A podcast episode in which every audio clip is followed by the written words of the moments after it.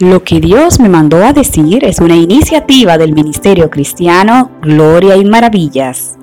Nos complace llegar hasta ti con la intención de proveerte alimento espiritual a través del mensaje de la palabra de Dios.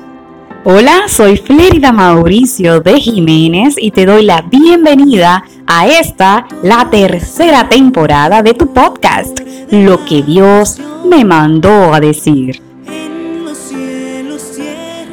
Y en esta tercera temporada nos alistamos para explorar los evangelios. En esta tercera temporada de Lo que Dios me mandó a decir, nos hemos vestido de exploradores para descubrir los evangelios. Hasta aquí hemos analizado y conocido el libro de Mateo, conocimos el personaje de Mateo y también su evangelio. Y además profundizamos en la vida personal de Marcos, el evangelista. Hoy exploraremos el evangelio de Marcos.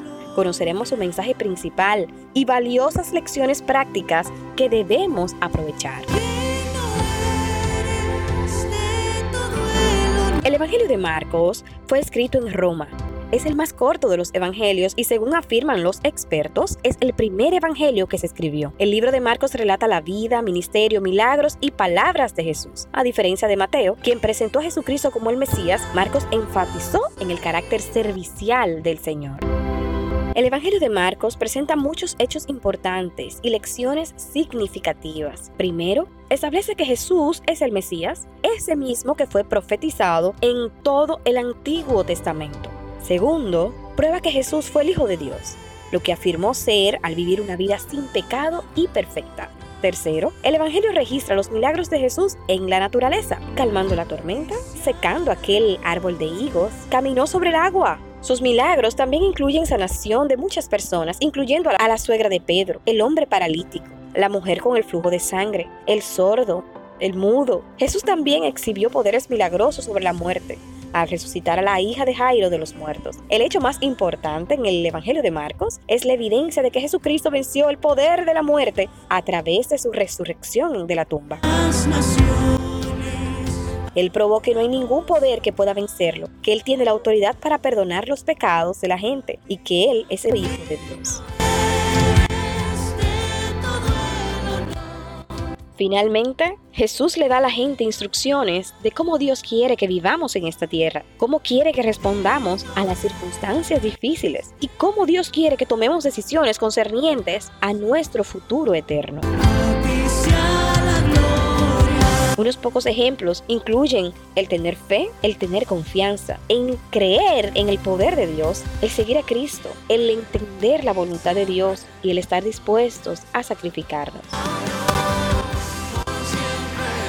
Cada palabra escrita en este Evangelio de Marcos puede ser aplicada de una manera práctica en nuestras vidas. Primera de Crónicas 16:24 nos dice, anuncien entre los gentiles su gloria y en todos los pueblos sus maravillas.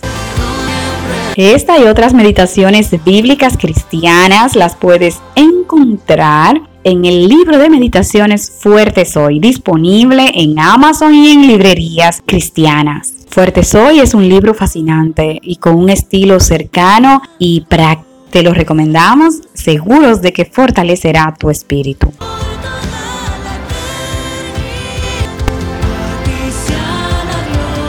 A través de las redes sociales nos encuentras como Mauricio de Jiménez Oficial y nuestro correo electrónico contacto arroba ministerio com.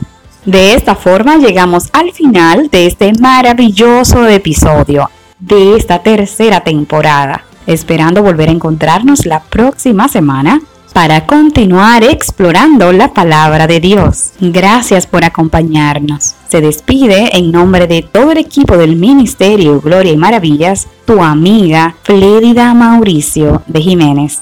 Que el Señor te bendiga.